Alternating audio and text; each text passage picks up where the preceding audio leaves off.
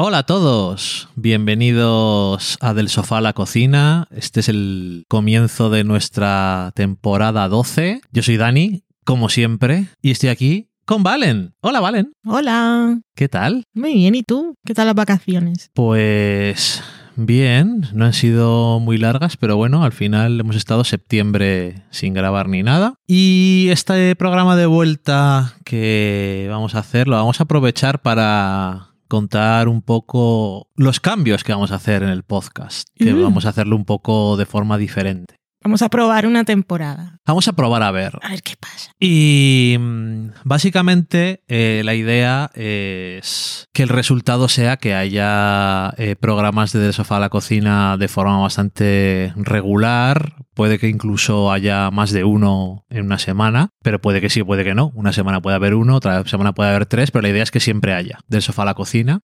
Y lo que vamos a hacer es grabar, suena un poco así eh, más, más trabajoso de lo que es, pero lo voy a decir, eh, vamos a grabar programas monográficos, es decir... Eso suena, Suena a, mucho much. trabajo y muy largo y tal, ¿no? Quiere decir que cada programa que saquemos va a estar dedicado a una cosa, pero como si fuera una parte de uno de los programas anteriores. Entonces va a ser menos la cosa de... Bueno, este programa no lo he escuchado porque no he visto una de las cosas y ya cuando eso ya lo escucho entero. Cada programa va a ser de una cosa. Pues por ejemplo, eh, si hay un programa eh, en una semana, puede haber un programa que es sobre Mad Men, otro programa que es sobre una película que hemos visto, otro programa es sobre una cosa de cocina, otro programa es sobre otra serie, otro programa sobre otra serie distinta. Y Pero más, un programa puede ser un episodio con spoilers. sí, Otro puede ser que hemos visto el principio y es una recomendación o una temporada completa. Que eso nos da también libertad para hablar de más cosas,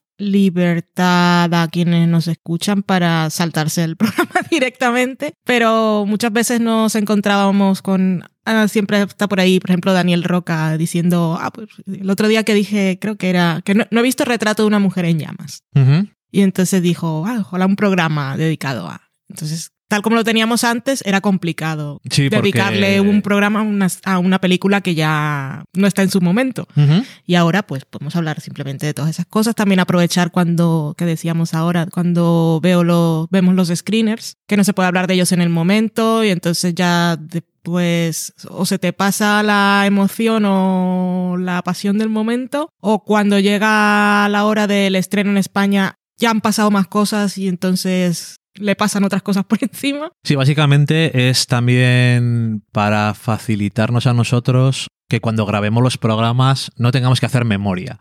Si os acordáis cuando terminamos la temporada pasada, eh, hicimos de forma un poco inesperada para Valen un comentario de una serie que no se estrena en España y que dije, lo voy a comentar porque se me va a olvidar Hmm. hablar de ella. Pues a lo mejor ese programa eh, lo podíamos haber grabado en el momento en el que la vimos y hubiera sido mucho más detallado, con mucho más eh, sensación de lo acabo de ver ahora y tengo más reciente todo lo que quiero decir. Y a lo mejor hubiéramos esperado a que se estrenara en España o como ha pasado, ha pasado tanto tiempo, hubieran pasado unos meses y hubiéramos dicho, pues saca ese programa en el que hablamos de X cosa. Y como ahora hay tantas plataformas en España y va a haber más, Ujú. entonces, y la mayoría de la gente que nos escucháis es desde España, aunque hay gente que nos escucha desde otros sitios. em, Pero al final suelen llegar más o menos las series menos, sí. Latinoamérica y España, por ejemplo, Star de Disney y esas cosas, que por cierto los trailers, cuando los tengo que poner en, con subtítulos en español, en, en el español, casi siempre los encuentro, casi el 90% de las veces los encuentro en HBO Max Latinoamérica y en Star, Star Plus Latinoamérica, que en, Aquí en España Disney casi no saca trailers. Nos los manda a nosotros como privados y luego los pone Marvel o esas cosas, pero ellos como canal, Star no existe, por ejemplo. mm, Y HBO Max Latino eh, España también tarda en sacarlos sin eh, con subtítulos, vamos. Es que eh, Star es como era la plataforma, en, en principio, si no me equivoco, era la plataforma de Disney en, en Asia. Sí, Y ahora simplemente lo que ha hecho en España es decir, ahora tienes un canal, entre comillas, como hay Star Wars Marvel, que se llama Star, que es, para entendernos, las series que son para y la- películas. las series y películas que son para el público en general, no el público no para todos los públicos. Mm, Porque normalmente, que es en Estados Unidos lo que es. Disney Plus es, entre comillas, una plataforma para todos los públicos, una plataforma familiar. Sí. Porque en Estados Unidos está Hulu, por ejemplo, que es donde meten las cosas normalmente. Y, por ejemplo, ese es otro ejemplo que podría haber sido en su momento. Hablamos de The Old Man, que es una serie de Hulu en Estados Unidos. FX. ¿De FX son Hulu o de FX? FX. Bueno, de FX. Y nosotros la vimos. Y en España eh, la va a salir ahora. Ya, ya salió grabando, a finales de septiembre. a finales de septiembre eh, y eh, habían pasado meses desde que nosotros la habíamos visto entera y se ha estrenado dos episodios. Entonces, a lo mejor en su momento hablamos de The Old Man y podíamos haber hablado de otra cosa que estaba más de actualidad, pero no lo hicimos porque hablamos de eso y acabamos de ver y nos apetecía, pero podíamos habernos guardado The Old Man para cuando la estrenaran aquí. Cosas de ese tipo que ya veis nos van a dar un poco más de flexibilidad para hablar un poco de todo y que no se nos queden cosas en el tintero. A veces también películas que muchas veces no hemos hablado de ellas porque en el momento que las vimos no se habían estrenado en España y cuando nos apetecía decir algo o se estrenaban aquí ya no nos apetecía decir nada. Cosas de ese tipo que muchas veces pueden pasar. Y ahora, como no es el programa de la actualidad de la semana, realmente lo podemos sacar en cualquier momento. Exactamente. O sea que vimos la película de la época que sea, la vimos, ahora la hablamos y la ponemos ahí y, Y ya está. y alguien que la quiere escuchar, pues la escucha.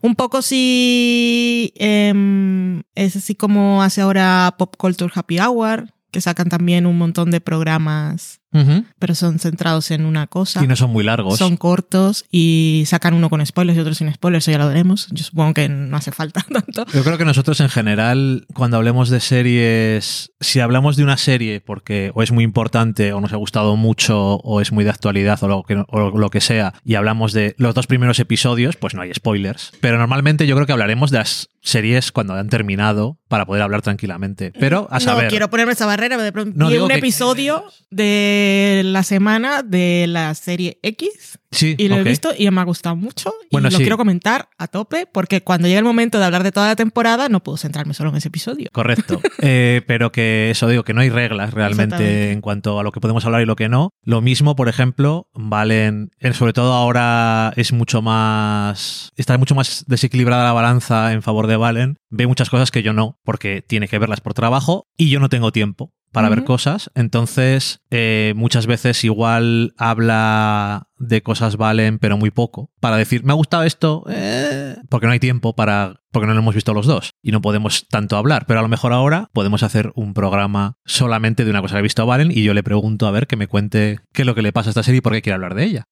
O Industry. viceversa, que puede pasar. un ejemplo. Eh, o yo he visto algo. cualquiera. O yo he visto algo y me apetece hablar de ello y Valen no lo ha visto. Y ya está. Y Valen, como dirían eh, los gentes que decían cosas, y Valen te interrumpe según hablas. en fin, nada más. Este es nuestro primer programa. Habéis visto que ha sido una cosa cortita y al final no tiene nada de contenido, o sea que yo creo que no debería ser más largo. Ah, y también tendrán las portadas del episodio de diferentes colores para que los Mm. identifiquéis. Correcto, que según si es de serie, si es de cine, si es de cocina, si es otra cosa, tendrán diferentes colores las portadas y cuando lo veáis pues vais a decir, ah, mira, instantáneamente sin saber de qué es, sabes que es de una serie o de una película y yo creo que con el tiempo pues tendrá también ahí su, su cosa graciosa, ¿no? Pues ver, creo que va a ser bastante obvio de que hablamos más, pero bueno, yo qué sé.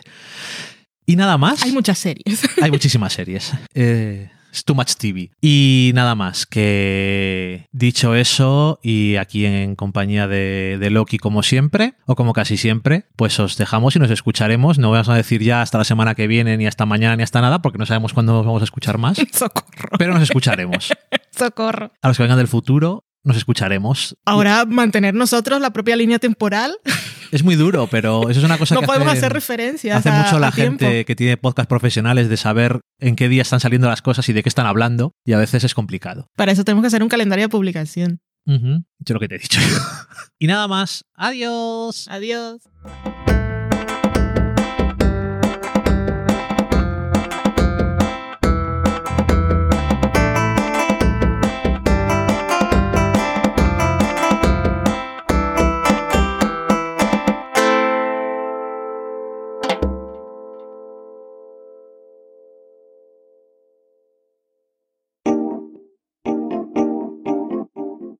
Acabáis de saborear un programa del podcast Del sofá a la cocina. Para prepararlo hemos usado los siguientes ingredientes. Un Dani, una Valen y una licencia Creative Commons, reconocimiento no comercial compartir igual. Cuando tenemos los ingredientes los picamos muy finos, los dejamos pochando en una sartén y cuando estén caramelizados los mezclamos con la licencia Creative Commons, que cuidado, no admite uso comercial de la obra original ni derivadas, que se tienen que distribuir con la misma licencia que la original, siempre citando a los creadores. Después de 10 minutos, condimentamos la mezcla con iTunes, iBooks, Twitter y un poco de Facebook. Si no encontráis las adecuadas en el mercado, buscad el nombre del blog. A continuación, introducimos en el horno y, después de 30 minutos, lo servimos aderezado con música distribuida con licencia Creative Commons a través de Jamendo. Al final del post correspondiente vienen especificadas concretamente. Si tenéis alguna duda con respecto a la receta o a cualquier otra cosa, podéis preguntarnos a través del correo electrónico del sofá a la cocina @gmail.com. Buen apetito.